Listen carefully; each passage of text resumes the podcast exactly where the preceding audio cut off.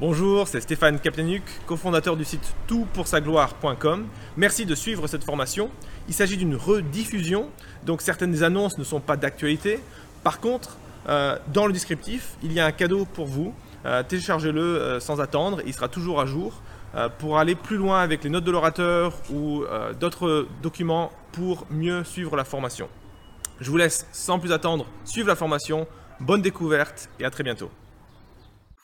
Alors, Raph, euh, quelques mots de présentation. Encore merci d'être avec nous. C'est vraiment un plaisir euh, de t'avoir ici. C'est la première fois que tu, fais ce webinaire parce qu'on a déjà fait des webinaires ensemble et toi aussi tout seul. Mais c'est le premier sur un livre biblique. Donc, merci beaucoup d'être là. Tu es marié à Marion. Tu as deux enfants. Euh, tu es pasteur à l'église chrétienne évangélique de Grenoble. Et tu es blogueur sur Tout pour sa gloire et tu fais un podcast avec moi, donc il s'appelle Memento Mori, qu'on vous conseille bien sûr chaleureusement. Alors, ce que je vous conseille peut-être euh, euh, avant de commencer, c'est de prendre une Bible et de l'ouvrir hmm. à, euh, à l'épître aux Hébreux. Pourquoi? Bah Parce qu'on va le survoler ensemble, et puis ce sera plus sympa et plus pratique de suivre ensemble ce livre. Alors, on va euh, attaquer justement ce survol, si tu veux bien, Raph. Je suis là pour ça. Euh, excellent. alors, tu nous as donné un, découpage euh, du livre. On va en parler juste après. Il y a deux grandes parties. Tu nous diras ces deux grandes parties. Mhm. mais avant, on va peut-être attaquer les questions d'introduction qui souvent sont intéressantes, souvent importantes euh, et là, je dirais assez mystérieuse, en tout cas en ce qui concerne l'épître aux Hébreux. Est-ce que tu peux nous dire un peu ce, que, ce qui est possible de savoir rapidement sur l'auteur, la date et les destinataires de, de cet épître? Alors, pour faire court, euh, l'auteur, on ne peut pas l'identifier avec certitude. pendant très longtemps, on a cru que c'était. Euh, enfin, certains, beaucoup proposaient l'apôtre Paul. Euh, d'ailleurs, Roy dans le bouquin la euh, Esquisse de la réalité, euh, l'attribue à, l'apôtre Paul, mais en fait, rien n'est moins sûr que, que ça. on a pensé à Luc, on a pensé à Paul, enfin voilà, il y a eu plein de propositions au cours de, de, de l'histoire, Barnabas et d'autres. Mais en gros, on ne sait pas qui c'est. on sait juste qu'il est d'origine juive, très probablement un helléniste quelqu'un qui est un chrétien de la deuxième génération, euh, qui a reçu donc l'enseignement des apôtres plutôt, euh, qui a une très grande instruction euh, théologique et rhétorique. il, y a plus, il y a 86 références à l'Ancien Testament dans la lettre, c'est extraordinaire. il a une connaissance et il a une capacité à, développer sa théologie qui est assez magistrale. Voilà.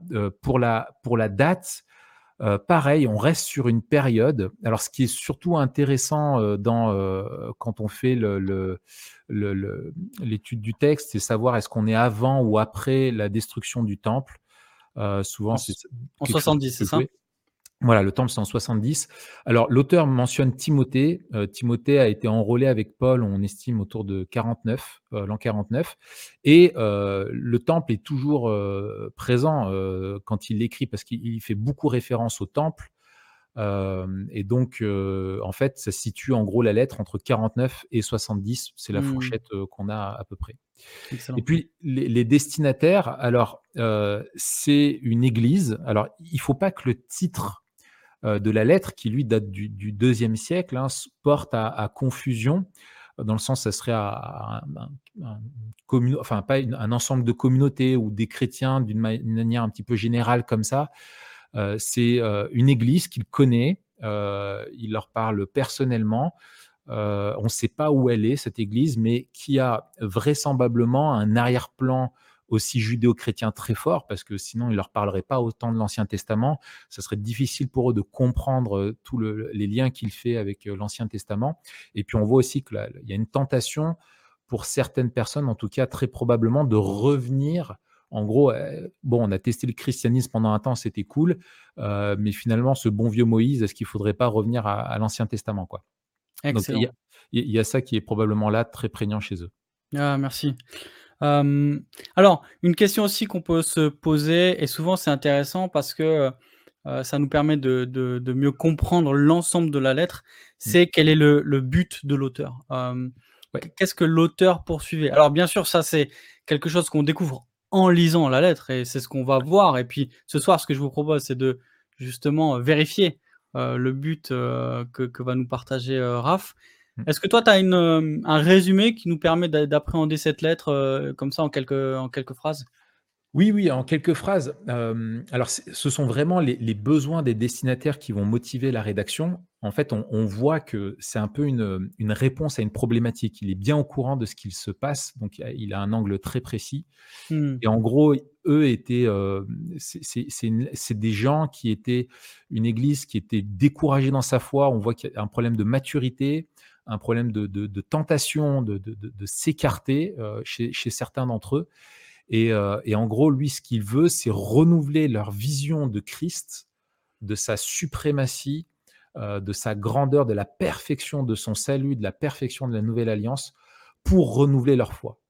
Donc il y a, donc un, volet euh, théologique, mais, dans la lettre, parfois, c'est, tu sais, dans, les lettres du Nouveau Testament, par exemple chez Paul, tu as vraiment un volet très on va dire, dogmatique, la, théologie, la doctrine, et ensuite une, facette, une deuxième partie qui est plus la parénèse, l'encouragement pastoral pour, euh, pour l'Église. Là, on retrouve ça quand même, mais c'est très poreux quoi. entre les deux, euh, il y a vraiment l'exposé doctrinal qui est vraiment pour dire n'abandonnez pas la foi, voici les raisons, en gros, pour faire simple. Et puis un, volet euh, pastoral, euh, vraiment le, découragement spirituel qu'il a, et, il conclut la lettre en disant c'est une parole d'exhortation que je vous ai adressée.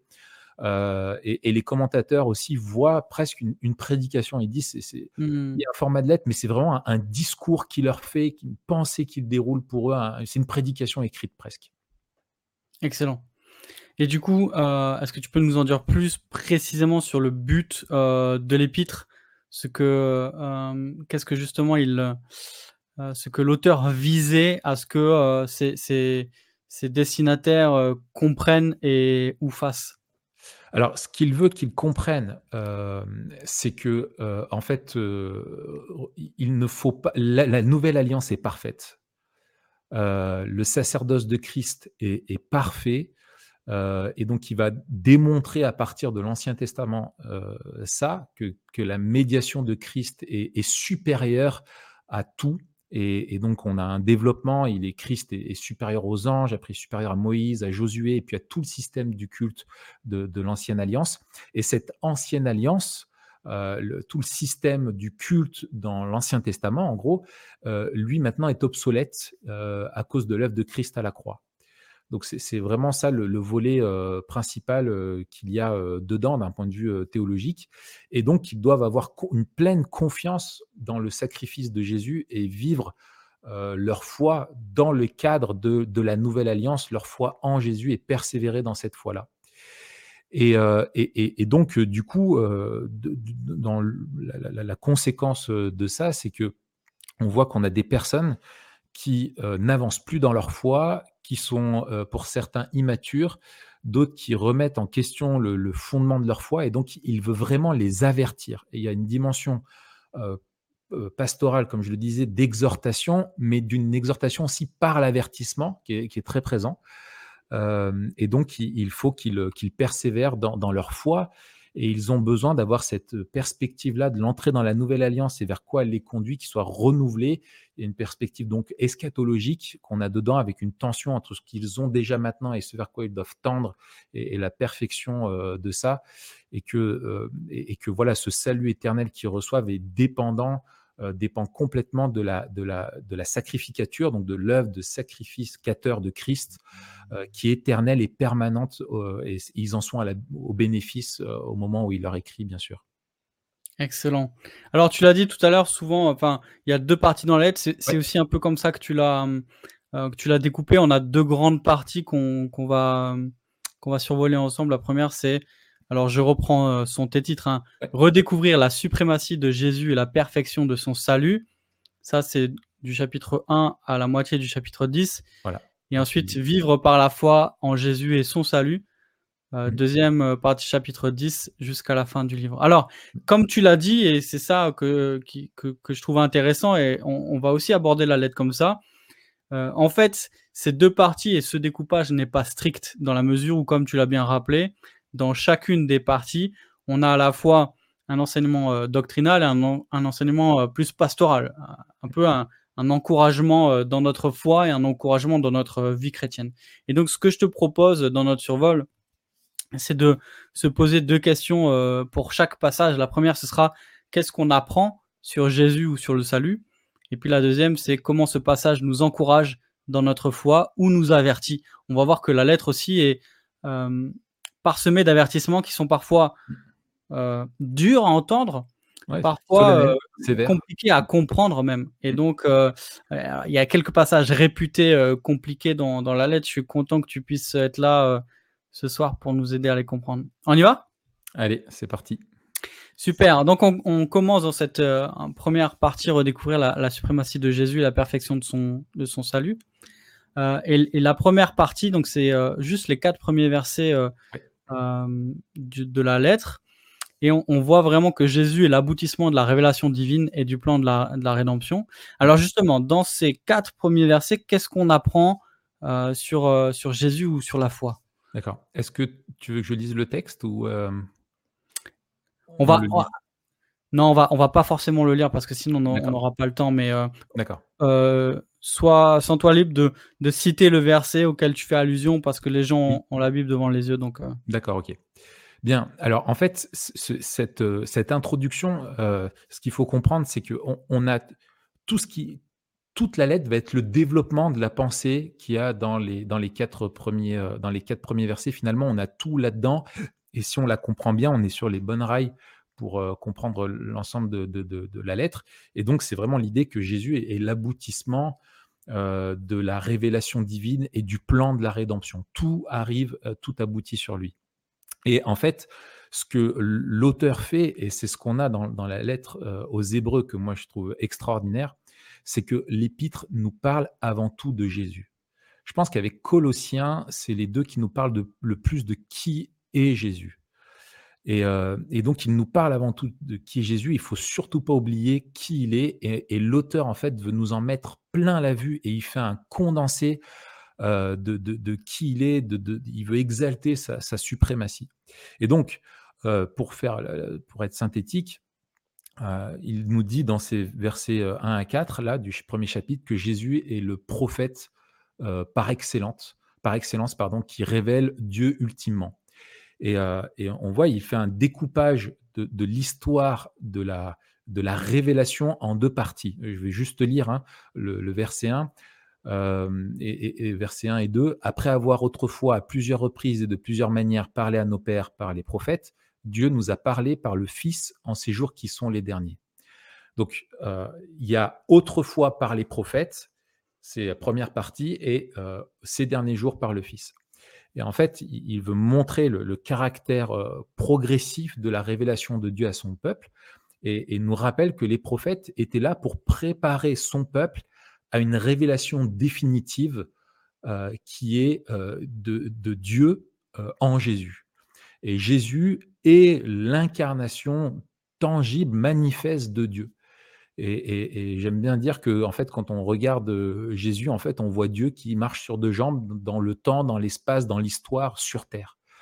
Euh, et, en ayant contemplé dans, les évangiles euh, qui est Jésus, et eh ben, on le voit, tous les, auteurs, on pense en particulier à Jean, qui dit, voilà, nous avons contemplé la, gloire de sa gloire, quoi, une gloire comme celle du Fils unique venu du Père. Et donc, euh, l'auteur nous dit que d'un point de vue de la révélation, Jésus est l'aboutissement et le sommet de la révélation. les prophètes de l'Ancien Testament pointent vers Jésus, et les apôtres, dont il va parler euh, plus tard au chapitre, au chapitre 2, pointent aussi vers Jésus. Donc mmh. l'Ancien Testament pointe vers Christ et le Nouveau Testament pointe vers Christ. Donc ça, c'est pour la dimension de la révélation, la dimension prophétique, l'office prophétique de Christ. Hein. il est le prophète par excellence. Et puis, euh, l'autre chose que nous dit l'auteur, c'est qu'il euh, il nous parle aussi de la royauté de Jésus en tant que roi, en tant que Dieu, roi de l'univers. Il nous dit qu'il est l'héritier de toutes choses, qu'il est celui par qui, euh, l'univers a été créé, qu'il soutient l'univers par sa parole. qu'il est celui qui a accompli les péchés et qu'il est assis à la droite de Dieu. Enfin, il fait un résumé de l'œuvre de Christ depuis de qui il est, de, son œuvre dès la création, de sa, purification des péchés, donc suppose son incarnation, et puis il règne à, la droite de Dieu. Enfin voilà, tu as, ce résumé-là, c'est une théologie biblique résumée de, de, ce qu'a fait Christ. Et donc, sa, position, et c'est ça qui est beau dans la lettre aux Hébreux, et ce qu'il établit ici, c'est que sa position de celui qui règne, qui est l'héritier de toute chose, celui donc à, qui tout appartient, celui à qui tout revient, eh bien, Jésus, en fait, ça, c'est associé à qui il est, mais aussi à ce qu'il a fait. On reviendra là-dessus. tout lui revient, il reçoit tout, lui le Père lui confie tout. C'est sa dignité de fils et de roi, c'est en même temps sa récompense pour l'œuvre du salut à la croix. Et donc, en fait, la, conclusion de, ça, c'est que la création du monde et, tout ce qui le renferme dépend de Christ, ainsi que la rédemption et tout ce qu'elle implique. tout ça dépend de Christ et tout a pour finalité de mettre en valeur la gloire de Jésus. Magnifique, on est déjà, euh, on a l'eau à la bouche là pour, euh, pour la suite, on est émerveillé devant, devant Jésus. Alors, euh, moi je trouve intéressant justement de comment, comment on peut s'approprier ces, ces vérités. Peut-être une question que j'ai pour toi, en lien avec la, la révélation dont tu nous as parlé tout à l'heure. Comment le début de la lettre, ces quatre versets, elle peut changer notre manière de lire la Bible? Mmh. Comment elle peut changer notre manière d'approcher euh, la Bible dans son ensemble? C'est vrai que quand on lit la Bible, euh, moi j'ai discuté souvent avec des personnes de ça qui, qui même n'ont pas lu la Bible en entier ou l'ont lu par petits bouts, tu sais, c'est comme si tu disais, tu avais un puzzle qui est éparpillé sur la table et puis tu vois plein de petites pièces. Ce sont toutes ces petites histoires qu'on t'a racontées euh, à l'école du dimanche ou des versets que tu as lus comme ça à droite, à gauche ou des, passages un peu plus importants, mais on n'a pas cette vision de, l'unité de la Bible. Et en fait, on aura du mal à comprendre la Bible et trouver son, son intérêt, son utilité et comment elle nourrit notre foi tant qu'on n'a pas compris son unité. Et en fait, il faut la lire dans son ensemble pour profiter euh, vraiment de l'Ancien Testament et l'interpréter à la lumière du Nouveau Testament et interpréter le Nouveau Testament à la lumière de l'Ancien Testament. Et c'est ce que l'auteur de l'Épître aux Hébreux fait plus que n'importe quel autre, euh, tant en, volume, je veux dire par là, euh, parce que vraiment, il va interpréter le Nouveau Testament, la Nouvelle Alliance, qui est Jésus, à la lumière de l'Ancien Testament. Et, finalement, les deux se renvoient de la lumière l'un sur l'autre et, ça nous rappelle quelque chose d'essentiel, c'est que la Bible s'interprète euh, par elle-même. Excellent. Et il y a une autre dimension peut-être là qui est, plus liée à la, à la royauté de Christ dont tu parlais. Mmh euh, comment, comment ce passage peut nourrir notre foi euh, concernant la, la, doctrine de la providence de Dieu? Euh, là, on a cette expression de, la providence dans le texte, hein, euh, qui est que, euh, non seulement Dieu a tout créé par le Fils, mais que c'est lui aussi qui soutient le monde par sa parole. et en fait, c'est merveilleux parce que il nous parle, en fait, de, et ça va revenir tout au long de la lettre, de ce que fait Christ en ce moment. en fait, Dieu par Christ soutient le monde par sa parole. Et, en fait, Jésus n'a pas agi dans, le temps et dans l'histoire que quand il est venu sur Terre. Il a agi dès la création, on le voit avec ce texte, et puis il agit, il, soutient l'histoire par sa parole puissance. C'est lui qui fait avancer euh, l'histoire. Il est le, chef d'orchestre de, tout. Et puis, s'il est celui qui fait avancer l'histoire, il est aussi celui qui fait avancer ma vie, celui qui soutient ma vie celui qui soutient ma foi, on le verra plus tard. Il est aussi celui qui soutient l'Église, celui qui soutient le, plan de la rédemption, et c'est grâce à la providence de Dieu, grâce à, ce Christ qui soutient le monde par sa parole, qu'on a la garantie que le plan de la rédemption arrivera jusqu'à son aboutissement euh, final. Et, aussi une autre chose qui pour moi me, fait tellement de bien, c'est qu'en fait, euh, Jésus puisqu'il est héritier de toutes choses, puisque tout lui appartient, eh bien, il ne promet pas de nous donner quelque chose qu'il n'a pas ou qu'il mmh. devrait encore acquérir. Tout ce qu'il nous promet de nous donner, il l'a déjà. Et ça, c'est l'assurance que nous, du coup, il va pouvoir nous le donner. Et ça, moi, je trouve ça extraordinaire. Magnifique. Alors, je te propose d'avancer de la, deuxième section. La deuxième section, on nous présente Jésus qui est supérieur aux, anges et qui était un vrai homme. On souligne à la fois le, l'autorité de Jésus par rapport aux, anges et en même temps euh, l'humanité de, Jésus. Alors, euh, on, voit qu'il y a beaucoup de citations de l'Ancien Testament dans la fin du, chapitre 1. Euh, pourquoi l'auteur enchaîne comme ça ces citations? Qu'est-ce qu'il veut, qu'est-ce qu'il veut nous montrer par elles? Ouais, ouais. Ouais, il y a sept citations. Elles sont toutes des psaumes, excepté une de, de, de Samuel. alors, elles sont toutes en lien avec le roi David et sa lignée. et elles sont, elles sont introduites par l'auteur. Il y a une phrase qui revient, c'est auquel des anges n'a-t-il jamais dit? Et il dit au fils. Au fils, il dit. verset 8, par exemple, il, l'introduit comme ça. Et en fait, ces citations forment un discours de Dieu adressé au fils au travers des Écritures, devant les anges, euh, et, les hommes, presque comme si c'était un, discours devant toute, toute la, création. Alors effectivement, on n'a pas le temps de, toutes les voir, mais elles ont ce, lien en, tout, enfin ce qui les unit, c'est qu'elles sont tous adressées euh, à propos, euh, enfin en lien avec le roi David et sa lignée. Simplement, je te propose de, juste voir la, citation du, début, si, tu, si tu veux bien, les deux premières, parce qu'elles sont emblématiques de la pédagogie de, l'auteur. donc c'est à partir du, verset 5, hein, il dit ceci, il dit, Auquel des anges, en effet, Dieu a-t-il jamais dit? Et là c'est une citation du psaume 2, écrit par le roi David, Tu es mon fils, c'est moi qui t'ai engendré aujourd'hui. Et encore, moi je serai pour lui un père, et il sera pour moi un fils. Ça c'est une citation d'une prophétie euh, faite à David par Dieu à propos de sa descendance euh, en 2 Samuel 7. Euh, et, en fait, l'auteur utilise des déclarations donc faites à David en tant que roi.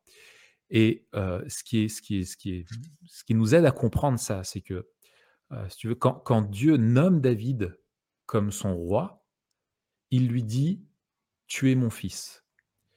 Et, en fait, c'est un, un, décret divin. Le roi doit représenter Dieu en l'imitant, et ainsi il devient son fils. Parce que la, notion de fils dans l'Ancien Testament, on, reviendra peut-être très rapidement, mais elle, elle est pas, c'est pas la question de la, de la, biologie comme pour nous dans notre, à notre époque, mais c'est surtout la, question de la fonction ou la, fonction de l'imitation. Un fils faisait le même travail que son père. Et mmh. Dieu, en faisant David roi, veut qu'il agisse comme lui. Il doit le représenter, refléter son caractère. Euh, exercer le leadership au nom de Dieu et dans ce sens donc il devient il devient son fils. Et Jésus, lui, euh, il nous dit qu'il est, il est roi de toute éternité. Il est né roi, bien sûr, aussi dans, lorsqu'il s'est incarné. Hein, Matthieu 2 nous le dit, hein, nous le présente comme, un roi. Il n'a jamais perdu sa royauté, mais dans un autre sens, il est venu se révéler comme roi qui vient conquérir son royaume, qui vient conquérir sa couronne. Et il y a un sens hyper ironique avec ça, c'est que finalement, sa couronne, elle a été d'épines et il l'a conquise, enfin, elle a été conquise, pardon, à, la croix. et ça, il je vous renvoie vers Carson dans le, livre Le scandale de la croix. Il, parle de cette ironie dans Matthieu qui, est merveilleuse. Et en fait, donc Jésus est, roi éternel dans un sens, mais dans un autre, c'est par son sacrifice et sa résurrection. On a perdu Raph.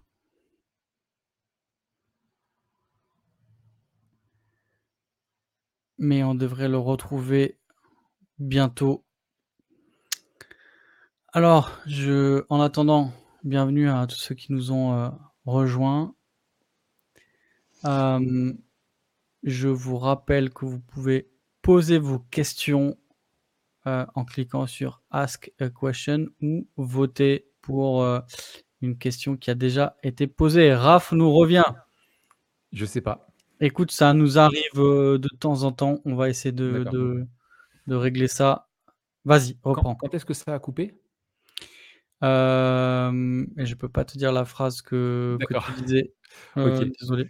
Donc, et donc en fait, donc pour reprendre, pour faire court et simple, en fait, Dieu a parlé à, David en l'appelant son, fils, et David parle de, dans, le psaume, s'adresse à, enfin, dit que, que le fils, enfin, que, que, que, le Seigneur dit à son Seigneur qu'il a son, qu'il est, qu'il est son fils et qu'il est son roi.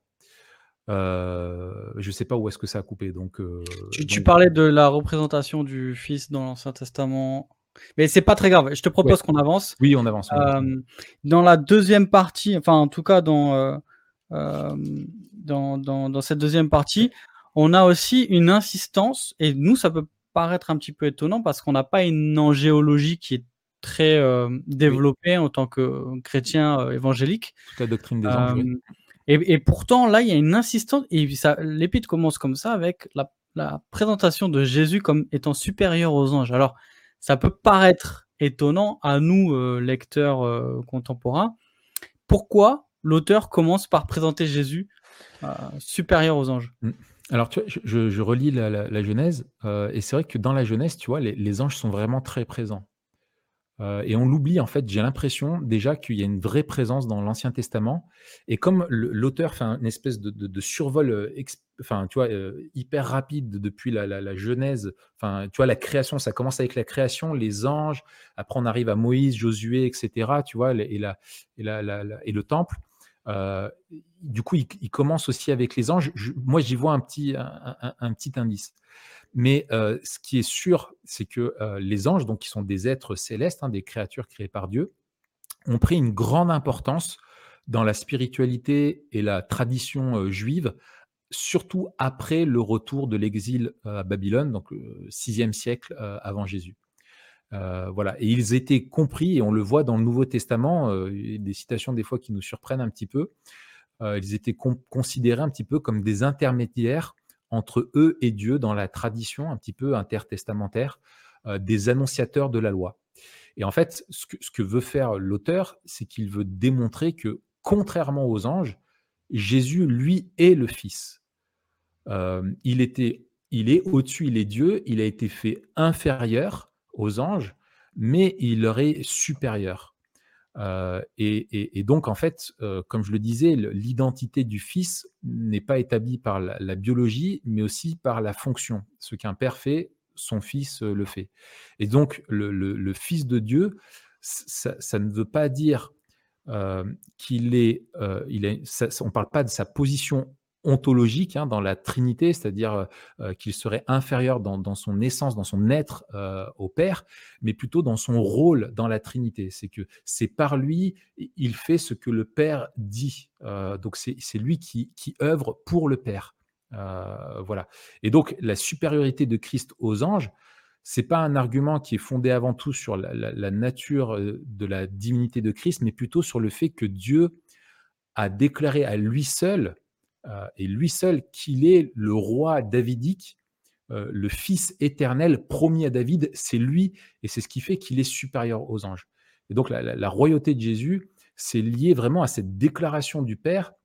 Il l'est, mais le Père le déclare à toute la création qu'il est le Fils, qu'il est celui par qui euh, finalement il va accomplir son règne.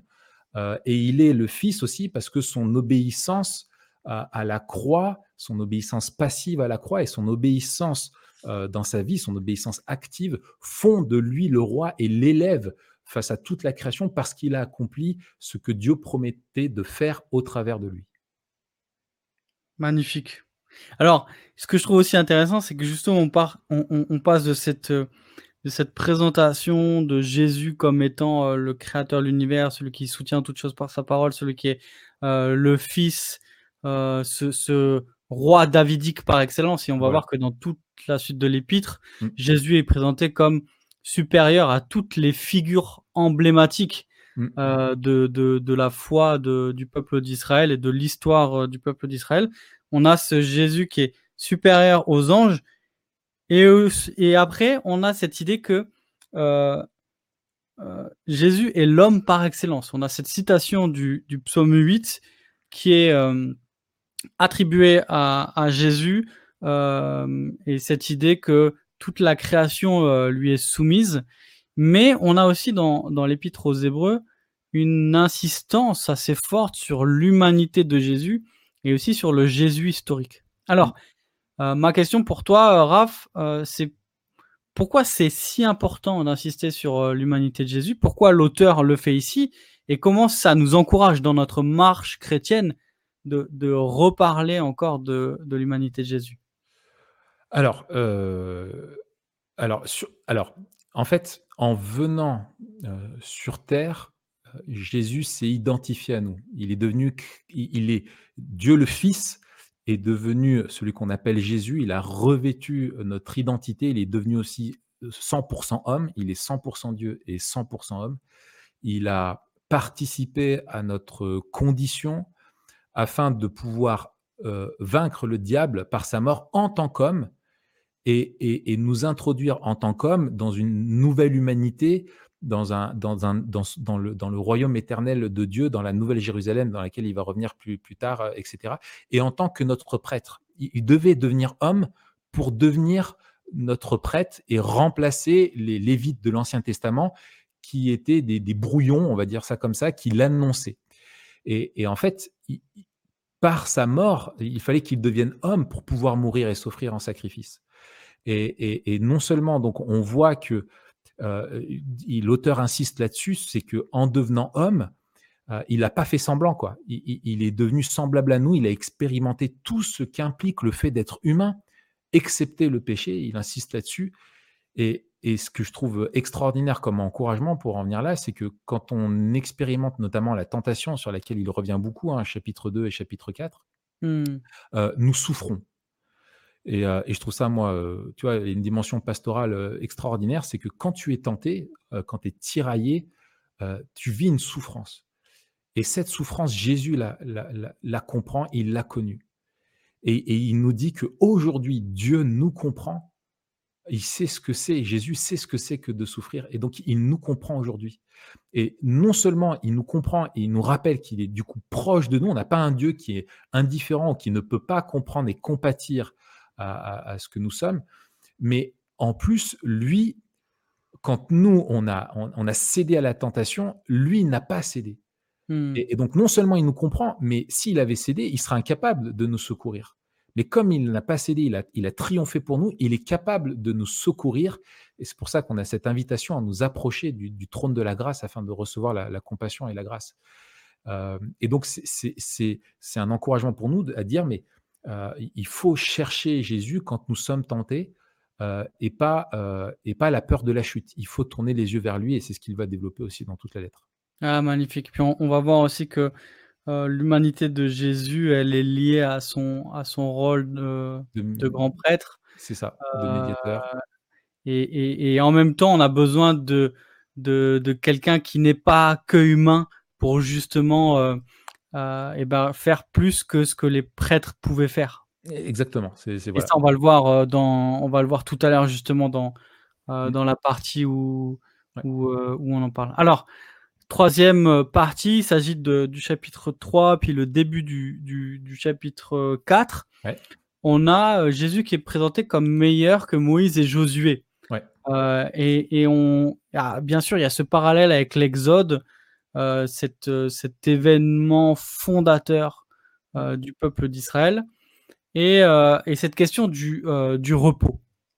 Et puis, il y a notamment une, citation du psaume 45. Du psaume 45. Est-ce que c'est pas psaume 95 plutôt, Raph? Écoute, attends, peut-être il faut que je revoie mes notes. Euh, peut-être que je dis, une bêtise. Je crois que c'est psaume 95. Ah oui, pardon, bah, j'ai fait, une, fait une boulette. Pas de problème. Alors, il y, a une, il y a plusieurs citations de, de ce psaume euh, dans ce. Oui, dans psaume 95, oui, pardon. Euh, et il y a une double lecture. Est-ce que tu peux nous en dire plus oui. sur, sur ça? Oui, oui, oui. Alors, donc, alors, alors faut, faut, bien avoir la. Alors, et c'est ça qui est extraordinaire, moi, je trouve, avec l'auteur de l'Épître aux Hébreux, c'est que, tu vois, c'est comme tu dirais, tu as toute ta Bible, Elle est, ta Bible, à la base, elle est large comme ça. Lui, il la prend, il l'écrase et il te la rend euh, large comme ça, quoi, tu vois. Et, euh, Mmh. en fait, il, va compresser des choses pour nous, pour, pour, nous aider à faire le lien, justement, dans cette grande fraise, dans cette immense histoire. Et en fait, donc, le psaume 45, il est écrit par David. Donc, David, bien après Moïse, hein, quand le, le, royaume est établi et tout ça, moins 1000. et donc, le psaume 45, écrit par David, rappelle, raconte l'échec du peuple quand il a été libéré. 95 du coup. Pardon? 95 du coup. Oui, psaume 95. Euh, J'ai dit encore 45. Ouais, c'est pas grave. Désolé. Euh, donc, euh, le, donc, le psaume 95 euh, raconte, David raconte l'échec du peuple euh, de Dieu lorsqu'il a été libéré dans, l'esclavage et qu'il n'a pu entrer dans la terre promise malgré le, le leadership qu'il présente comme modèle hein, de, Moïse.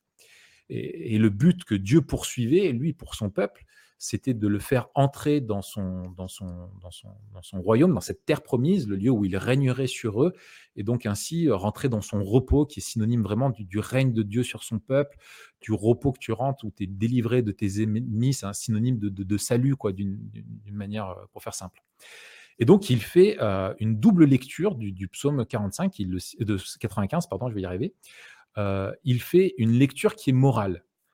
Euh, C'est-à-dire que ça, on la retrouve, c'est la lecture qu'il fait au, chapitre 3, dans le but d'avertir. Il leur dit, mais euh, persévérez dans la foi dans, ce, dans, Jésus, parce que sinon vous allez périr euh, par endurcissement. Et en fait, le peuple qui n'avait pas écouté Moïse a, fait une faute qui est, énorme, qui est grave. Quoi. Et en fait, du coup, à cause de cette faute-là, à cause de cette rébellion et de leur incrédulité au plan de Dieu pour eux, eh bien, ils ont péri dans le désert. Et lui, il dit, mais c'est à cause de leur, donc, leur incrédulité qu'ils ont, qu'ils ont péri. Et si on n'écoute pas la parole du Fils, qui est encore bien plus importante que la parole de Moïse, et qu'on ne suit pas le Fils, alors qu'ils devaient suivre Moïse, eh ben, on fait une faute qui est encore bien plus grave. Et la preuve, c'est que la preuve que nous sommes son peuple et notre persévérance, en fait, dans la foi et l'écoute de sa parole. Ça, c'est essentiel. Et donc, euh, ça, c'est pour une lecture morale. En gros, c'est ne faites pas comme eux. Mmh. D'accord? Et c'est ce que faisait David pour son peuple en disant il faut pas faire comme nos ancêtres. Et lui réactualise ça en disant ne faisons pas comme ce que disait David à propos de nos ancêtres. Voilà, il compresse les choses. Donc, ça, c'est l'argument moral. Et puis, il y a une lecture euh, typologique euh, pour nous encourager en révélant la, la perspective. Euh, la perspective finale eschatologique de l'œuvre de Dieu. Alors bon, ça fait beaucoup de mots en hic, mais la, la, ce qu'on appelle la typologie, ça sert, euh, c'est un, procédé dans la révélation de Dieu qui sert à établir des trajectoires vers Jésus. C'est ce qui participe à, la révélation euh, progressive. Euh, voilà, je cite juste Samuel Benetro pour donner une définition claire aux gens, pour être sûr qu'on raccroche tous, hein, qu'on ne se perd pas. Il dit ce sont les événements et les paroles de jadis, d'avant, laissés dans leur contexte premier, qui annoncent et qui se rattachent à la manifestation du Christ. Exemple, la Pâque, hein, euh, pour, faire, pour faire simple. L'exode, ça annonçait un exode, une libération encore plus grande. Donc, ça, on, on, peut parler de, de, préfiguration, ou alors si voilà. on reprend euh, justement le vocabulaire d'hébreu de, de, de l'ombre, de l'ombre, et de la réalité qui lui correspond. Ouais. C'est ça, c'est ça, un, ou un brouillon qui, qui, annonce quelque chose euh, plus tard. Enfin bref, voilà. Et donc, euh, et donc l'idée, c'est que si Dieu a écarté une génération de l'entrée dans, le repos du pays promis, il a permis quand même par Josué de faire entrer la génération suivante. Et, en fait, dans l'auteur de l'Épître aux Hébreux cite David qui rappelle ça pour, nous dire en fait que, Dieu a, fait grâce à une génération et qui réactualise, où il dit aujourd'hui rentrer dans, dans, mon repos. Mais alors ce qui est, fou, et c'est là la, typologie justement, c'est que sous le règne de David, donc le peuple est dans la terre promise. Il est donc censé être rentré dans le repos. Et pourtant, David leur dit aujourd'hui, si vous entendez ma voix, qui David lui-même cite le, donc le, les paroles de Moïse, euh, d'entrer de dans le repos. Et que si le peuple de Dieu n'écoute pas euh, Dieu, il n'entrera pas dans le repos. Et en fait, on se rend compte que entrer dans le pays promis, c'était pas rentrer dans un repos complet, définitif. Autrement, il n'y aurait pas du tout de place pour le psaume 95, ça n'aurait pas de sens. Donc si, si, je comprends bien, persévère. David est en train de réactualiser les paroles de Moïse pour les lecteurs de son époque. Et là, l'auteur de l'Épître aux Hébreux est en train de réactualiser les paroles de David encore pour les auteurs de son époque. C'est ça. En fait, l'entrée dans la terre promise à la suite de Josué n'apportait qu'un repos précaire et incomplet. Et cette entrée sous la, conduite de Josué annonçait, préfigurait la, la nécessité qu'un leader plus grand que Josué, plus grand que Moïse, puisse faire rentrer le peuple de Dieu dans un repos parfait, éternel, définitif et sécurisé. Hmm. Donc là, l'auteur de l'Épître aux Hébreux, nous ouvre un peu une fenêtre sur la nouvelle création euh, où il y aura la, sécurité, la paix et la communion avec Dieu lui-même.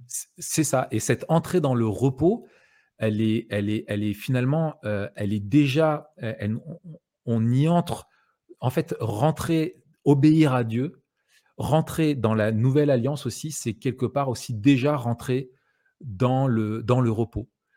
Euh, c'est rentrer dans le repos avec Dieu, le repos en Dieu.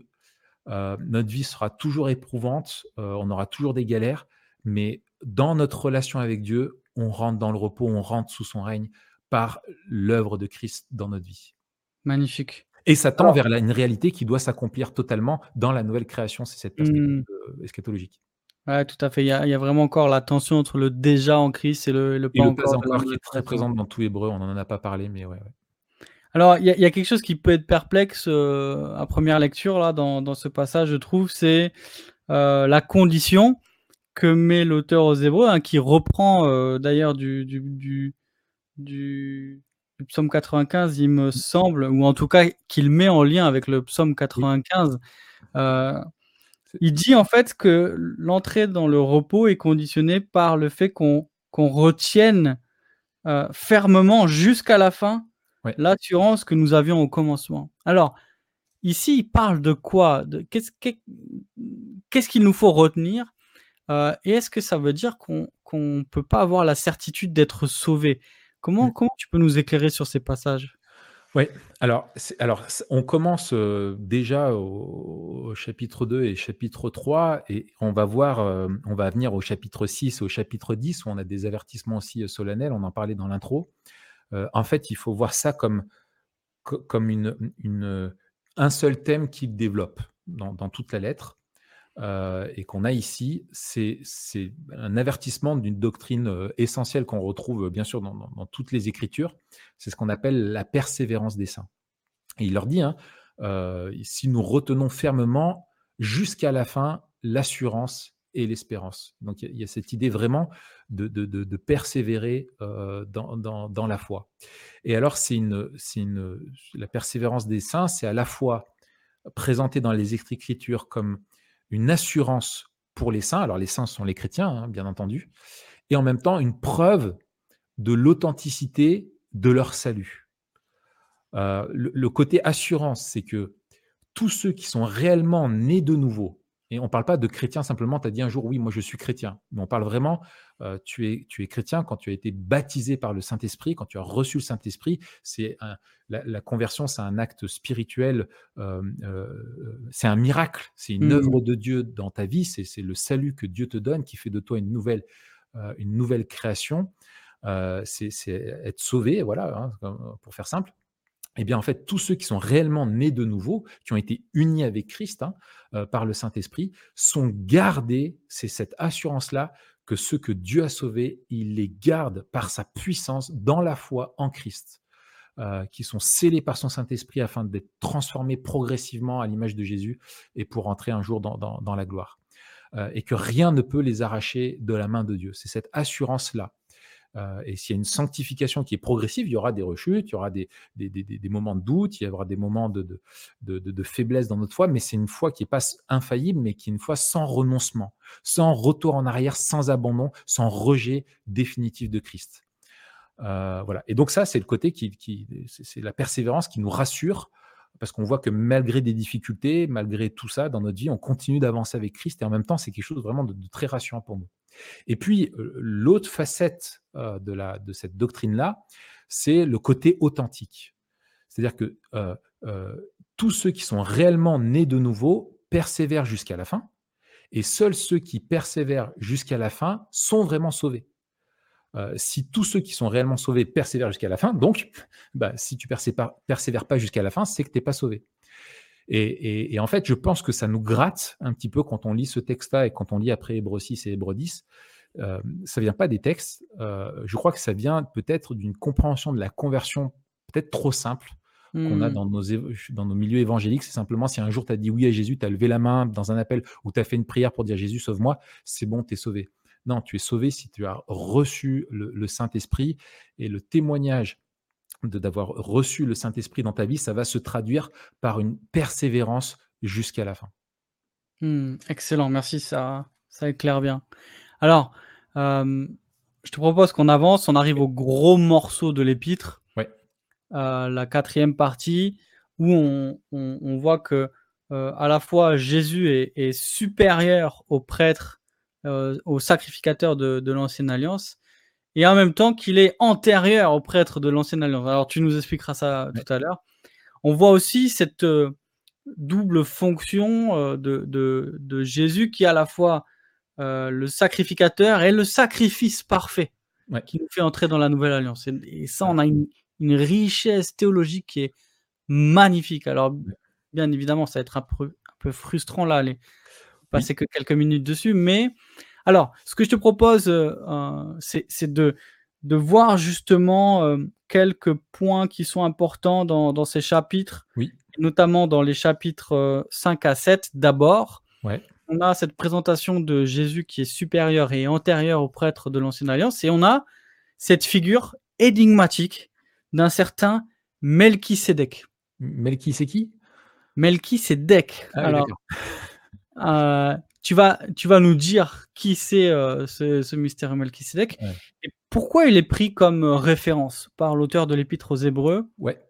Et euh, comment, en fait, l'auteur se sert de ce personnage-là pour montrer que Jésus est à la fois supérieur au prêtre de l'Ancienne Alliance et antérieur au prêtre de l'Ancienne Alliance. Ouais, ouais, c'est vrai que quand tu lis euh, jusque-là et t'attends euh, Dieu l'ayant euh, proclamé souverain sacrificateur selon l'ordre de Melchisédek, là, c'est là que tu décroches en général. T'es perdu, quoi. Et là, t'es perdu. Et, il faut bien comprendre que les lecteurs avaient une très bonne compréhension de l'Ancien Testament et l'auteur aussi. Et du coup, justement, il veut leur montrer quelque chose, c'est que euh, la, prêtrise de Christ trouve son origine avant l'annonce qui est faite de la prêtrise des Lévites, donc sous Moïse. Alors, pour faire simple, euh, Melchisédek, donc il en parle au chapitre 5, il l'introduit juste, et ensuite il développe, il fait une parenthèse un petit peu au chapitre 6, et puis il revient dessus au début du chapitre, au chapitre 7, en nous rappelant qui est Melchisédek. Euh, donc, pour faire simple, Melchisédek, il vécut au temps d'Abraham. Euh, donc, c'est un très important, avant la loi de Moïse. Hein. Abraham précède Moïse. C'est un personnage qui est très mystérieux. Euh, on le rencontre dans Genèse 14, euh, juste sur, deux versets. chaque personne dans l'Ancien Testament, vraiment, tous les personnages importants ont une généalogie. Et en fait, Melchisedec, lui, il n'a pas de généalogie, il n'a pas de descendance, il n'y a pas de mention de parenté, pas de mention de sa mort, rien. On dirait qu'il apparaît comme ça. Quoi. Il apparaît comme ça, pouf, comme ça. Euh, on, est, dirait un génie, c'est qui pouf, apparaît comme ça. Et il va rencontrer euh, Abraham et il va le, bénir de la part de Dieu. Et Melchisédek, ça veut dire roi de justice. Euh, et il habite à Salem. Et Salem, qui sera très probablement plus tard Jérusalem. c'est probablement l'ancien Jérusalem. Donc il est roi et prêtre. Ça, c'est important et il exerçait deux offices qui seront après strictement séparés dans la loi de Moïse. Tu auras d'un côté une tribu, ce sera la tribu de Juda qui, sera, qui seront les rois, et l'autre tribu, ce sera les Lévites qui seront les prêtres. Donc lui, c'est d'ailleurs une malédiction de, de, vouloir endosser les deux, les deux euh, sacerdotes. C'est ça, c'est jugé très sévèrement, et Dieu a, il y a une séparation des pouvoirs un petit peu, nous, on connaît bien ça en, France, et pour simplement rappeler au peuple qu'en fait, un homme ne peut pas lui être celui que Dieu seul peut être, qui, qui, qui, remplit tous ses offices. Mais on voit que avant justement la loi de Moïse, il y a un homme qui, remplit ça et en plus qui est celui qui bénit le fondateur du peuple de Dieu. Mmh. Euh, vraiment. Et on n'entend plus parler de lui. C'est tout ce qu'on a. Et en fait, si on n'avait pas un psaume de David, le psaume 110, qui nous parle de ce personnage mystérieux, et c'est euh, donc le psaume 110 que va citer ici l'auteur le, le, aux Hébreux, on comprendrait, enfin voilà, il y aura un personnage comme ça, on dirait, bon, c'est un des passages un petit peu mystérieux qu'on a dans l'Ancien Testament, et voilà. Et donc, euh, Melchisédek est présenté comme quelqu'un qui préfigure Christ, qui est un psaume, euh, un, psaume un, type de Christ. Euh, et l'auteur a compris que le psaume 110, donc euh, celui où David parle de Melchisédek, est à propos de Jésus. Donc je vais simplement lire, hein. il, dit, euh, Hébreu 7, verset 17, car ce témoignage lui est rendu, citation du psaume 110, tu es sacrificateur pour l'éternité selon l'ordre de Melchisédek. et donc là encore, il faut bien avoir la, chronologie. Hein. Donc Melchisédek, ensuite il y a Moïse, la loi des Lévites, et ensuite David qui écrit sous le règne de la loi des, Lévites à propos de ce Melchisédek. Euh, et donc, euh, ce, Jésus, euh, Jésus, lui, n'est pas de la tribu de Lévi, mais de la tribu de Judas, celle des rois. Pourtant, il, dit du coup qu'il est sacrificateur selon l'ordre de Melchisédek. Et, en fait, il, montre que, Dieu, en fait, en citant ce, psaume 110, euh, parce que c'est Dieu euh, qui parle à, David, et Dieu en fait parle au Seigneur de David. C'est assez mystérieux dans ce psaume 110. Et Dieu dit à un Dieu qui est au-dessus de David, un Seigneur que David l'appelle, que reconnaît comme roi, il lui dit qu'il est souverain sacrificateur aussi. Et donc il est à la fois euh, roi et souverain sacrificateur. Et, il montre par là que Dieu a promis à David, sous la loi de Moïse, qu'il établirait son Messie. Et donc en fait c'est un psaume messianique qui parle du Messie qui serait à la fois roi et prêtre, ce Messie, tel que le préfigurait Melchisédek. Hmm. Et, donc le Messie serait ce roi et prêtre comme Melchisédek, il n'aura ni commencement ni fin. Comme Melchisédek, son rôle de prêtre sera antérieur et distinct, dépendra d'une autre alliance qui en fait précède l'alliance qui, est, faite avec, euh, avec Moïse et, ne sera pas de l'ordre d'Aaron, hein, de l'ordre des Lévites, Aaron qui était le, premier prêtre de l'ordre des Lévites, mais qui sera selon l'ordre de Melchisédek. Et donc, on en vient à, ça, c'est que David, même après l'établissement du sacerdoce euh, lévitique, euh, attend un sacerdoce plus grand encore, qui sera opéré par le Messie, qui sera à la fois roi et prêtre, et Dieu l'établira pour toujours comme, euh, comme roi et prêtre du peuple. Et, donc, David montre par là que le sacerdoce de Lévi n'était pas suffisant et que Dieu avait prévu euh, qu'il soit temporaire et préparatoire à un autre prêtre qui viendrait et qui dépasserait euh, largement les prêtres de l'Ancien Testament, tout l'ordre lévitique. Magnifique. Donc on a vraiment cette, image de, Jésus qui est euh, un prêtre comme Melchisédek qui, est avant, en fait, dont le ministère commence avant celui du, euh, du, sacerdoce lévitique, et en même temps qui est plus grand parce que le sacerdoce lévitique était euh, insuffisant. Et, alors, et alors le but, alors ce qui est très important, c'est dans notre lecture de la Bible, c'est que le en gros, Jésus n'est pas venu parce que la loi de Moïse a été un échec. Euh, Jésus est venu parce qu'il a été promis et annoncé déjà au travers de ce que Melchisédek a fait pour Abraham. Mmh. Donc on n'est pas simplement à des plans qui échouent les uns après les autres et finalement on doit aboutir à Jésus parce qu'il n'y a pas d'autre choix. C'est qu'en fait on comprend que Jésus est antérieur à, la, loi du, Lévitique et que la loi du Lévitique, c'est ce qu'on va voir, préparer, était une pédagogie pour nous préparer à, au sacerdoce de Jésus. Mmh. Excellent. Alors ça c'est pour euh, euh, le prêtre euh, parfait. On a aussi une présentation, un contraste qui est fait entre l'ancienne et la nouvelle alliance. Et on a Jésus qui est, présenté comme ce médiateur de la nouvelle alliance. Alors, on a alors, bien sûr la, description des sacrifices, la description d'un tabernacle, etc.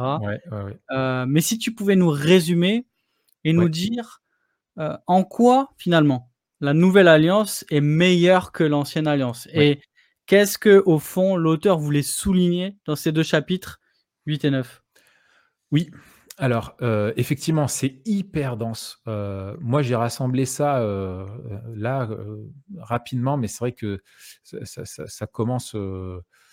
c'est vraiment intense. Quoi. Et, en particulier, les chapitres 8 à 10 là-dessus sont vraiment denses. Donc, j'ai conscience vraiment que je vais simplement survoler très vite la chose. Mais donc, en gros, la prêtrise selon les Lévites, c'est que Dieu résidait au milieu de son peuple au travers, enfin, manifestait sa présence dans le tabernacle, euh, puis dans le temple, dans le lieu très saint, où il y avait l'arche avec, euh, la loi, et les prêtres devaient, au nom du peuple, s'approcher de Dieu euh, dans le temple et rentrer, le souverain sacrificateur, rentrer une fois par an, offrir des, sacrifices année après année, pour que Dieu suspende, retienne son jugement et, et, voilà, c'est un petit peu ça pour euh, simplement expliquer. Et donc, l'auteur fait un comparatif entre l'ancienne et la nouvelle alliance. Alors, simplement pour faire en synthèse, hein, le sanctuaire, il nous dit qu'il est terrestre et qu'il est une représentation des réalités célestes. C'est une pédagogie pour nous faire comprendre comment Dieu est distinct de la création et comment le péché a impacté notre relation avec Dieu et à quel point Dieu est saint. Et en fait, la nouvelle alliance, celle dans laquelle nous fait euh, rentrer euh, Jésus, ce que Jésus a fait, lui, c'est qu'il n'est pas rentré dans le temple pour offrir un sacrifice, mais que la, nouvelle alliance n'est pas non plus de, nature terrestre, mais céleste. Et, et ce n'est pas une représentation de la réalité céleste, elle est la réalité céleste, c'est-à-dire elle est la réalité de notre communion réelle avec Dieu, de notre relation spirituelle avec lui. Euh, le médiateur, dans l'ancienne alliance, c'est un humain, un lévite, euh, il était pécheur, faillible, euh, il finissait d'ailleurs par mourir, hein, et du coup, il devait être remplacé par un autre. Et l'auteur met de la redondance. Il, mourait, il devait être remplacé par un autre, et puis il offrait des, sacrifices qui, devaient, euh, ne pouvaient jamais enlever le péché. il devait traverser le temple chaque année pour les offrir, etc. Et puis Jésus, lui, qui est Dieu le Fils, hein, incarné, Jésus, et le médiateur, c'est pas le, médiateur de, un sacrificateur, c'est Jésus qui prend la place. Et lui était sans péché, il a été vainqueur de, la mort, il a été établi par un serment de Dieu directement sur lui, et il est sacrificateur pour nous dans les cieux pour l'éternité.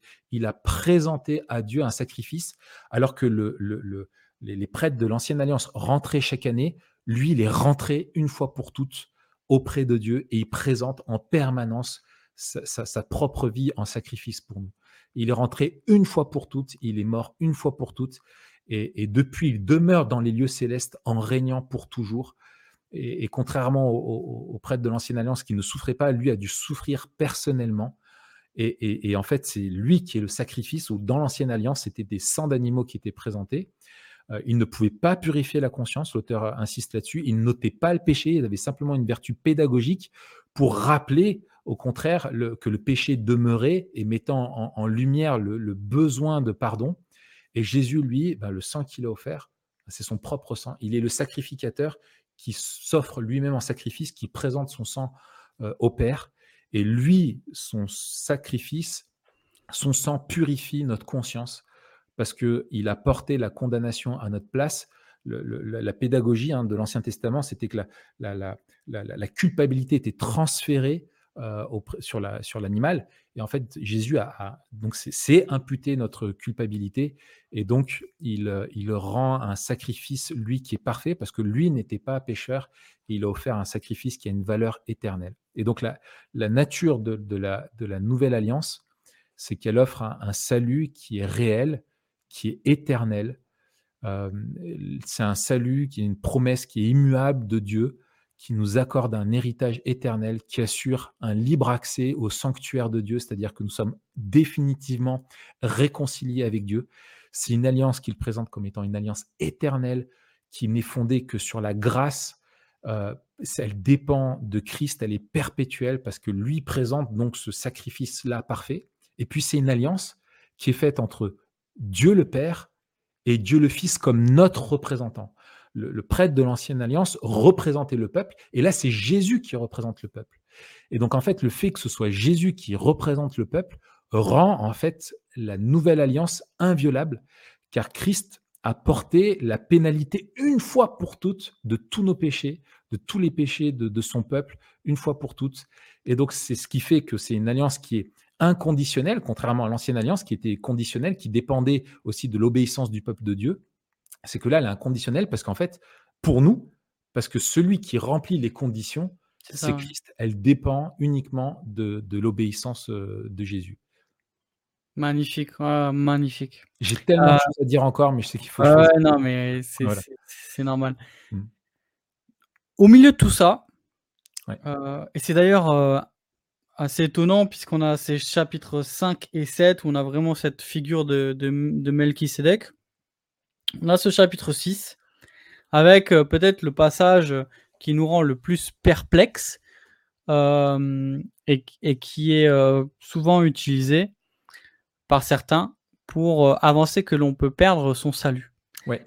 Alors c'est au chapitre 6, ce sont les versets 4 à 8. Comment on peut comprendre ce passage? Est-ce que on peut vraiment dire que ce passage enseigne que l'on peut perdre le salut alors, effectivement, ce passage est celui du chapitre 10, et finalement, ils sont un petit peu de la, même nature et, créent les mêmes craintes, euh, les deux. Alors, vraiment, ce qui est important de, rappeler, euh, c'est euh, ce qu'est un chrétien. Et je pense que c'est un, un, présupposé à avoir. On l'a dit, hein, vraiment, un chrétien, c'est quelqu'un qui est régénéré, uni à Christ par le Saint-Esprit, qui est né de nouveau, qui est déclaré juste par sa foi en Christ et, sauvé par grâce, d'accord? Et qui fait partie, du peuple de la nouvelle alliance.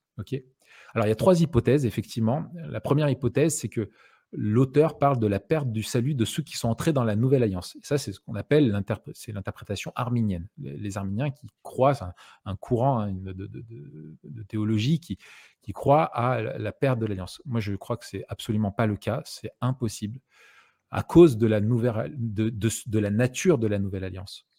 la nature du salut dépend de la nature de l'alliance.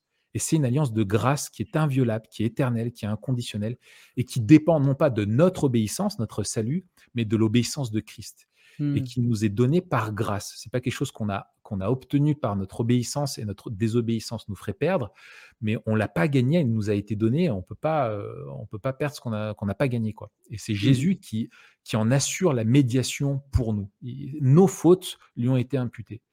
Et il y aurait une contradiction, si c'était le cas, interne avec la lettre déjà, parce que euh, il nous dit par exemple simplement une référence, il y en a tellement, mais simplement une.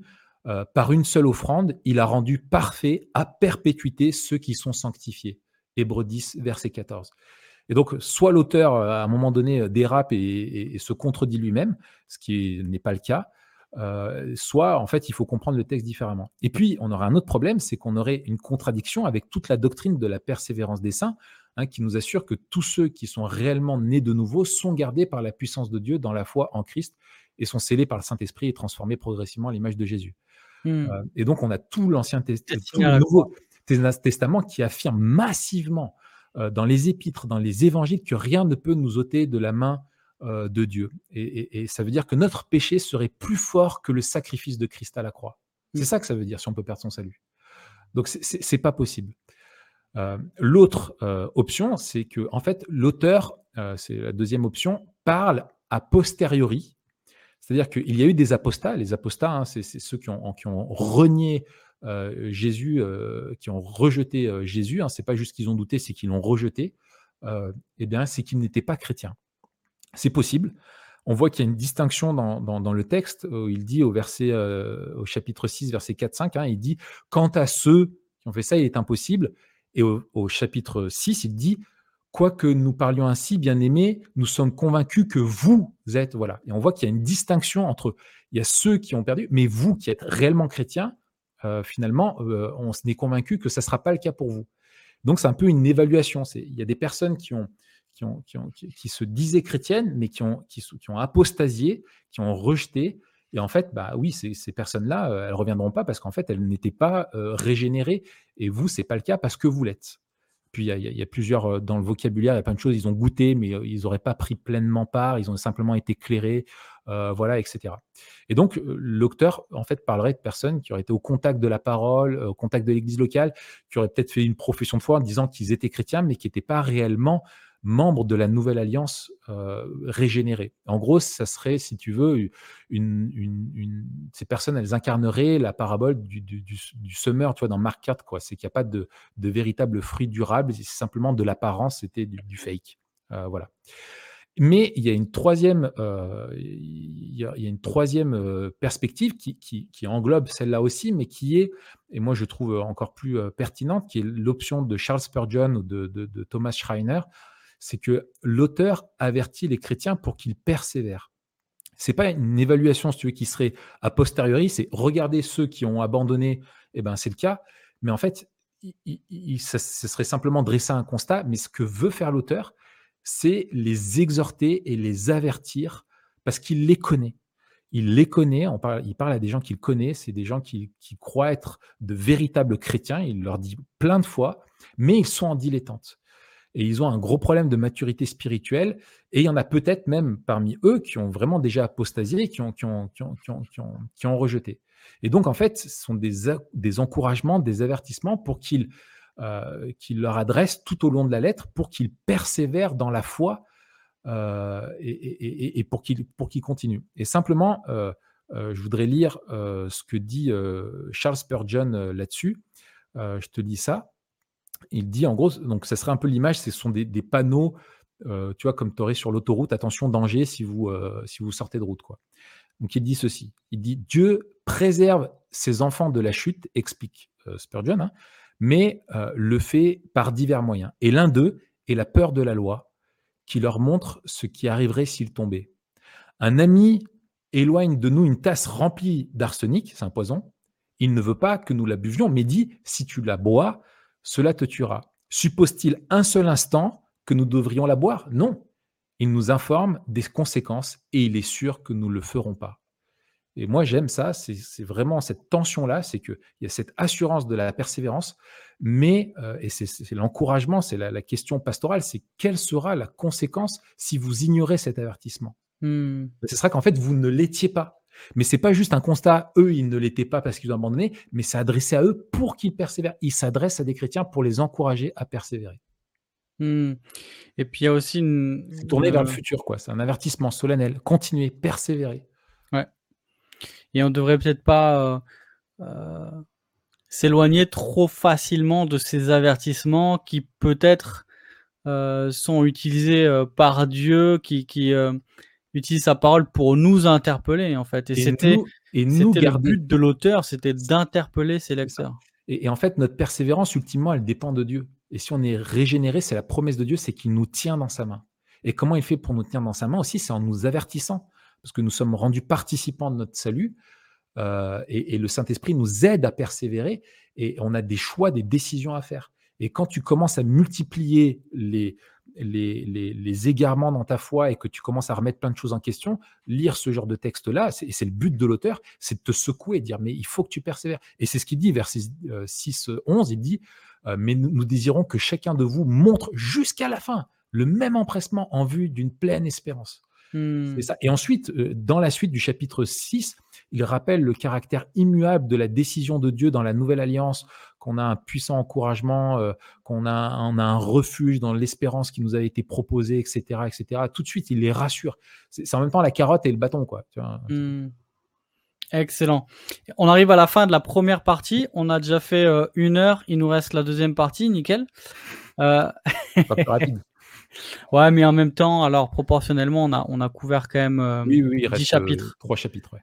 Euh, donc je te propose qu'on continue. Mm. Le, la deuxième partie, donc c'est vivre par la foi en Jésus et son salut. Donc c'est euh, chapitre 10, verset 19 à 13, verset 25 à la fin. La première partie, j'aurais juste une question. c'est approchons-nous de Dieu et soyons fidèles. Mm. Chapitre 10, les versets 19 à 39. on a la, la, mention du, jour du jugement. Jour du jugement, euh, encore une fois, un, vocabulaire à la fois très euh, graphique euh, et très fort. Mm. et comment, dans cette fin de chapitre 10, ce, ce jour du jugement qui est annoncé par, par l'auteur peut à la fois, encore une fois, nous encourager dans notre foi, mais aussi nous avertir. Alors, euh, bah, il faut déjà écouter le, le- le podcast Memento Mori sur la justice. Parlé Bah oui, ensemble et sur l'eschatologie. Voilà, c'est une manière de glisser un peu le truc. Hein, tu m'en veux pas. hein, c'est aussi. euh, mais euh, c'est aussi ton webinaire. Merci Mathieu. Euh, en fait, euh, alors ça nous avertit parce que on ne doit jamais dans notre théologie séparer la grâce du jugement. Hmm. Euh, nous, en fait, on doit jamais oublier qu'être sous la grâce signifie que nous ne recevons pas ce que nous méritons. Euh, on reçoit l'inverse, on reçoit ce qu'on ne mérite pas. Et, la mise en lumière du jugement met en lumière la grâce. Donc ça, c'est- vraiment l'avertissement. Et, euh, l'encouragement, euh, c'est aussi pour encourager l'Église euh, qui, est là, c'est que de la justice de Dieu à venir, et eux aussi, euh, à- il fait mention au chapitre 10, hein, les versets 32 à 34, de, de- de persécution. Et probablement qu'ils étaient aussi euh, euh, persécutés. Et, on l'a dans les Écritures, ça, cet appel à pas se faire justice soi-même, mais à faire confiance, enfin, la, rétribution qui appartient à Dieu, c'est à lui qui appartient la, la vengeance et l'exercice de la justice. Et en fait, ça les réconforte, je pense aussi d'une certaine manière, et, euh, et, et ça les, et ça les encourage à persévérer. Et aussi peut-être pour ceux qui voulaient détourner l'Église, euh, pour ceux qui vou- voulaient, euh, qui ont abandonné, qui étaient des apostats et qui faisaient ça, de dire mais en fait Dieu ne sera pas sans les juger eux aussi. Et, ça, c'est quelque chose qui quelque part te réconforte quand tu vois que l'opprobre, parce que on l'a pas dit tout à l'heure, mais le point qui revient toujours, que ce soit au chapitre 6 ou au chapitre 10, à chaque fois, c'est l'opprobre qui est jeté sur Christ. Hmm. Et oui, la question de la perte du salut, voilà. c'est- foulé aux pieds. Mais, mais c'est la, la honte qui est jetée sur Christ, Hmm. euh, alors que lui est mort pour nous, tu vois. Et c'est ça le, le plus grave. Et en fait, Dieu fait justice. Et ça, ça, ça- ça doit nous réconforter. Ah, magnifique. Euh, alors, le, le- le passage d'après, c'est ce chapitre bien connu, euh, le chapitre 11, peut-être le chapitre le plus connu d'ailleurs de, Oui. du- de, de l'épître. Ouais. Euh, alors, justement, pourquoi il est connu? Parce qu'il nous parle de, de la foi. Avec ce verset, euh, le premier, la foi est une ferme assurance des choses qu'on espère, une démonstration de celles qu'on ne voit pas. Euh, ça n'est pas la définition de la foi, mais en, tout cas, ouais. c'est un accent de la foi que l'Épître aux Hébreux veut souligner. Justement, il y a un thème qui est très important, c'est euh, l'espérance et la persévérance. Oui. Un- deux thèmes qui sont importants, et notamment tout à l'heure quand tu parlais de la persévérance euh, des chrétiens euh, au chapitre 6, dans ce passage perplexe, il est question de retenir jusqu'à la fin cette assurance. Et donc, on a cette image que la foi est une, une espérance et en même temps persévérance. Alors, Mm. comment le- le- l'auteur, dans tout le chapitre, nous aide à mieux comprendre ce qu'est la foi Euh, Qu'est-ce qu'il souligne avec ces- cet exemple des, euh, des héros de la foi? Ouais. Alors, alors tu as raison de dire déjà que c'est pas la définition de, de la foi. Et d'ailleurs, euh, le, le- tout le développement, en fait, l'enrichit énormément. Et en fait, c'est- eux faisaient confiance en des promesses qu'ils n'ont pas vues s'accomplir, mais ils ont, ils ont persévéré. Et, nous, on doit faire confiance non pas à des choses euh, finalement qui sont, il y a des choses à venir, mais des choses qui se sont déjà, finalement, eux regardaient devant, nous on regarde derrière. Euh, ou on regarde à Jésus, ou on regarde en haut. Enfin, je sais pas comment il faut le dire, tu vois. Mais c'est c'est de c'est pas un abandon à l'invisible, euh, tu vois, quelque chose d'éthéré comme ça. C'est au contraire, c'est l'assurance de ce qui a été dépeint devant Dieu. C'est très beau au chapitre, au début du chapitre 2, il dit Christ a été dépeint sous vos yeux, couronné. Et tu vois, et par la démonstration de la parole, on, on a un tableau de Christ, tu vois, couronné de gloire. Et donc, on doit regarder, c'est un regard spirituel sur, sur, euh, sur l'œuvre de Christ. Et en gros, avec tous ces, ces- ces héros de la foi, en fait, il va définir et illustrer la foi par des exemples, en fait, qui, où leurs vies vont être des, des- des- mises en pratique de ça. Et on voit, en fait, finalement, par leur vie, des, des synonymes. Ils ont obéi, ils ont fait confiance, ils ont eu de l'espérance, ils se sont approchés de Dieu, ils ont vécu cette, attente. Et en fait, c'est énorme aussi parce que il montre par là la preuve de la justification par la foi seule, déjà dans l'ancienne alliance. Euh, dans l'écriture, on voit qu'ils ont été justifiés par la foi, toutes ces personnes-là. Parce qu'ils, la foi dans l'espérance des, promesses euh, à venir et des promesses de Dieu. Euh, la preuve aussi de la persévérance des saints, qu'elle est possible. Et, en fait, s'il leur disait, mais vous courez la, vie chrétienne et c'est la fin, nous sommes entourés d'une nuée de témoins, tu penses à ces arrivées du Tour de France où tu as tout le monde qui est là, qui, sont allez, vas-y, et tout ça, tu vois, ou les, ceux qui seraient arrivés derrière la ligne d'arrivée qui disent, allez, vas-y, viens, continue c'est voilà, c'est moi ce que je dis, c'est un peu un, walk of fame, tu sais, le, de Hollywood Boulevard là, tu sais où tu cours la vie chrétienne et tu vois les étoiles de tous ceux qui sont parvenus euh, avant toi, et c'est un puissant encouragement par l'exemple euh, qu'on a avec, euh, avec avec avec ces personnes là quoi. Excellent. Alors, petite question d'application sur ce, chapitre 11. Comment ce chapitre 11 il peut nous, nous encourager et peut-être aussi nous interpeller dans une époque du euh, tout et tout de suite? La persévérance, elle rime avec l'endurance, la patience. On voit que ces personnes, ils ont tous souffert. Tous les exemples que tu as dedans sont toutes des personnes qui ont souffert. Euh, ils ont dû mourir à eux-mêmes pour faire confiance à Dieu. Euh, et en fait, ce que j'aime beaucoup, c'est que tu as la métaphore du voyage qui revient. Et j'ai lu récemment quelque chose de Os Guinness euh, qui rappelle que la, métaphore euh, un peu universelle de la vie qu'on retrouve partout, c'est un voyage. Euh, et en fait, il dit ceci, il dit la, vie humaine n'est pas seulement une vie sur la route, mais aussi la vie à la recherche de son chez-soi. Pour ceux qui vivent leur vie comme un voyage et voient la foi comme un voyage, l'appel de Dieu hein, a une implication évidente. Il nous rappelle que nous sommes à différentes étapes sur la route et qu'aucun de nous n'est encore arrivé. Et en fait, la, vie chrétienne, c'est ça, c'est continuer, euh, persévérer et aller, et on sera arrivé, et on aura tout quand on sera auprès du Seigneur. Ça y est, on, ça, sera, ça sera terminé. quoi. Ah, magnifique. Alors, on, arrive à l'avant-dernière euh, partie. Euh, c'est le début du chapitre 12. Oui. un début du chapitre 12 assez étonnant puisque euh, l'auteur nous dit on n'a pas encore euh, résisté jusqu'au sang.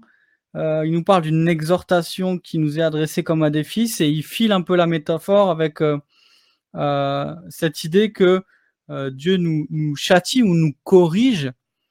Et il dit bah, c'est normal en fait, en tant qu'enfant de Dieu, c'est normal d'être d'être corrigé. Alors, une double question. Est-ce que tu peux nous éclairer un petit peu sur ce qu'il dit un peu ici? Est-ce que euh, c'est un plaidoyer pour euh, la correction euh, parentale, pour la punition?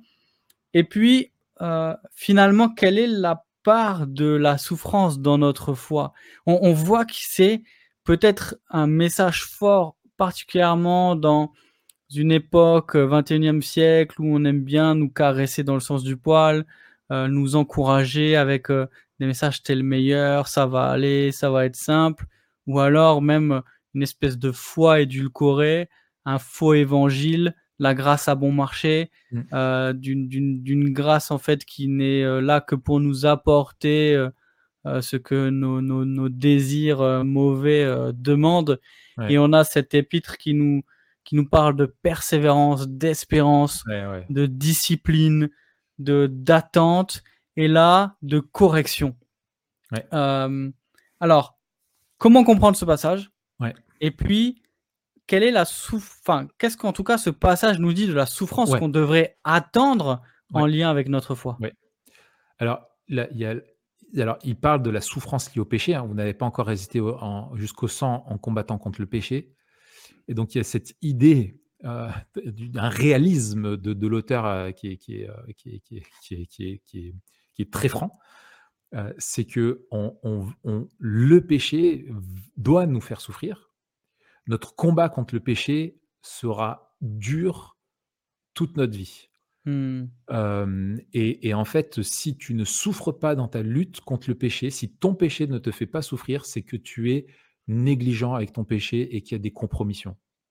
Et lui leur dit, les gars, vous devez vous battre plus, quoi c'est une métaphore hein, liée à la lutte qu'il y avait. Il, file une métaphore un peu sportive euh, avant avec la course euh, vers, euh, en fixant les, yeux sur Jésus.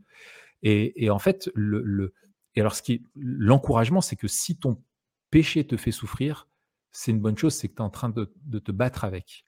Mmh. Et, donc, il y, a une souffrance du péché qui est là, et c'est réel, elle sera toute notre vie là.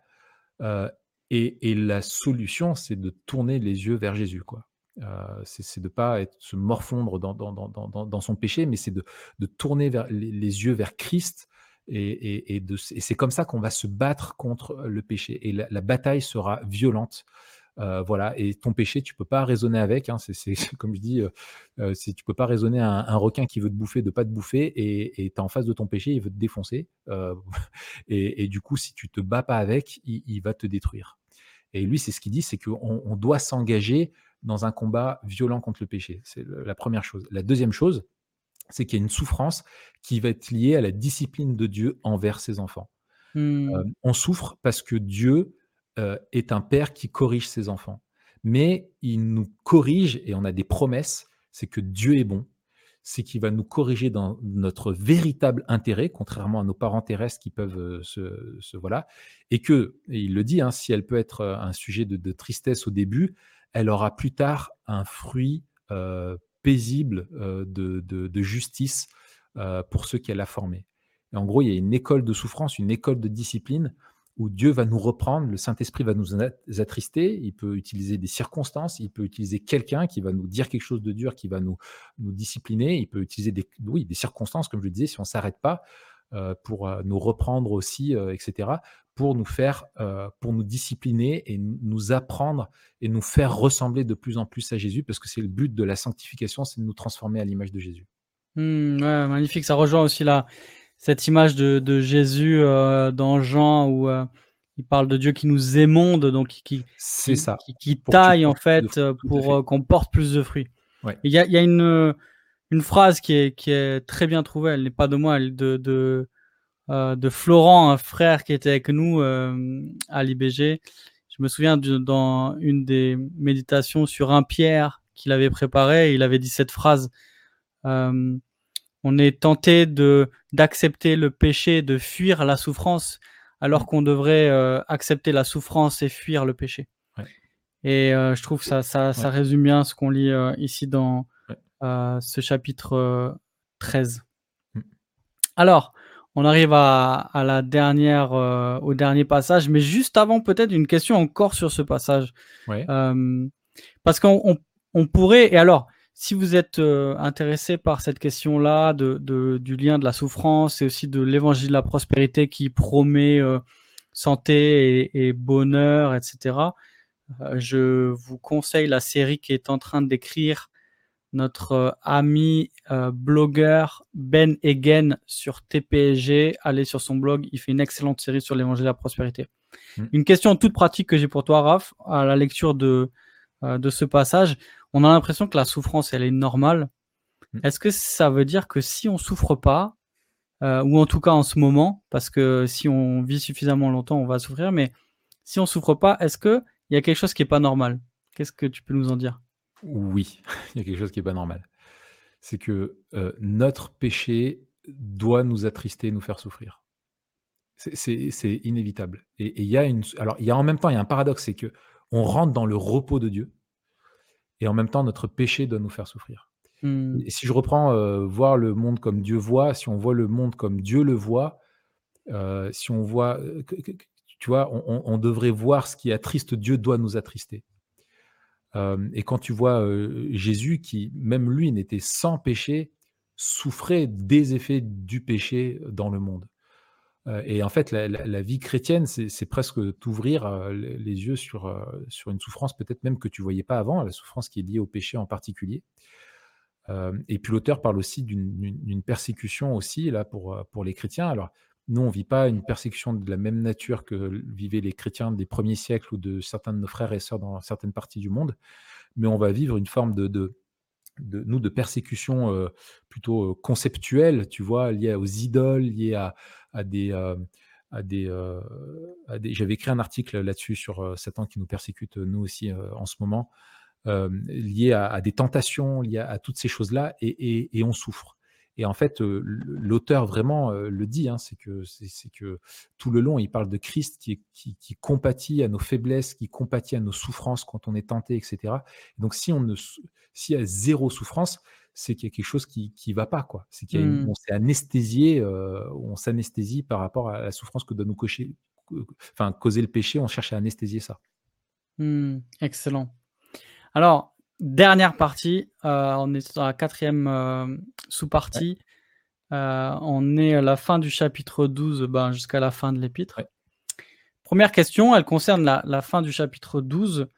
On a un parallèle que l'auteur fait entre ses, lecteurs et puis le, le peuple d'Israël au pied du mont Sinaï. On est juste euh, après l'Exode, on est euh, après la, sortie d'Égypte, euh, et puis on est au pied du mont Sinaï, donc c'est chapitre 19 et 20 d'Exode. pourquoi il fait un, tel parallèle et, puis il me semble qu'il le recite, ou en tout cas il y a une, allusion encore une fois à ce psaume 95. alors oui, c'est un passage qui est franchement qui est pas simple. Euh, à, comprendre. Il demanderait aussi beaucoup de temps. Mais en gros, l'auteur fait une, comparaison entre deux lieux euh, importants et symboliques de deux montagnes. Euh, le Sinaï, où Dieu s'est révélé à Moïse et a fait le, don de la loi au peuple, et Sion, qui est la colline sur laquelle est, Jérusalem. et donc, ce sont deux lieux décisifs, hyper importants dans l'histoire du salut, où Dieu a traité une alliance et où Dieu s'est révélé et il a parlé. Et, euh, sur le, Sinaï, euh, Dieu voilà, a fait le don de la loi.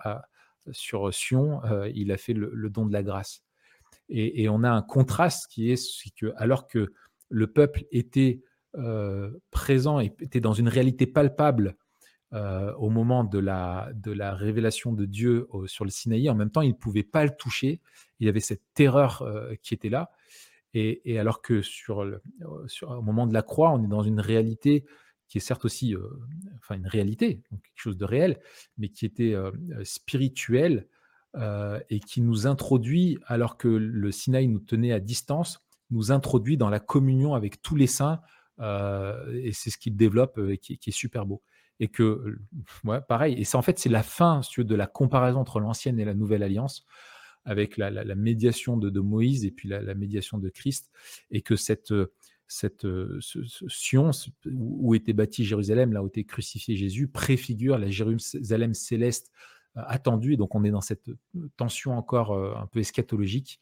Euh, et, il utilise ça, en fait, finalement, pour nous rappeler qu'il y, a un changement, je synthétise comme ça, c'est qu'il y, a un changement d'alliance, mais un même Dieu un même Dieu qu'on doit craindre et adorer selon le culte qu'il nous a donné, le culte de la, de la, nouvelle alliance.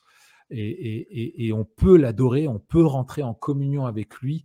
Et c'est un rappel du privilège qu'on a, nous, par rapport à, ceux de l'ancienne alliance, c'est que c'est en vertu de, la grâce, d'une pleine révélation de la grâce et en Christ qu'on peut s'approcher de Dieu. Magnifique, Raph. On arrive à la, à la fin. On va, on va s'arrêter là. j'aimerais lire avant la pause euh, les versets 20 euh, et, 21 en guise de prière pour vous qui nous écoutez. Mhm. Que le Dieu de paix, qui a ramené d'entre les morts le grand berger des brebis, par le sang d'une alliance éternelle, notre Seigneur Jésus, vous rende capable de toute bonne œuvre pour l'accomplissement de sa volonté. Qu'il fasse en vous ce qui lui est agréable, par Jésus-Christ, auquel soit la gloire au siècle des siècles. Amen. Amen. Merci beaucoup d'avoir regardé cette vidéo. Abonne-toi à notre chaîne YouTube pour ne manquer aucune des prochaines vidéos. Et like et partage cette vidéo pour nous aider à remplir notre mission. Notre mission, c'est d'équiper les chrétiens à voir comme Dieu voit pour vivre comme Dieu veut. Merci et à très bientôt sur toutpoursagloire.com.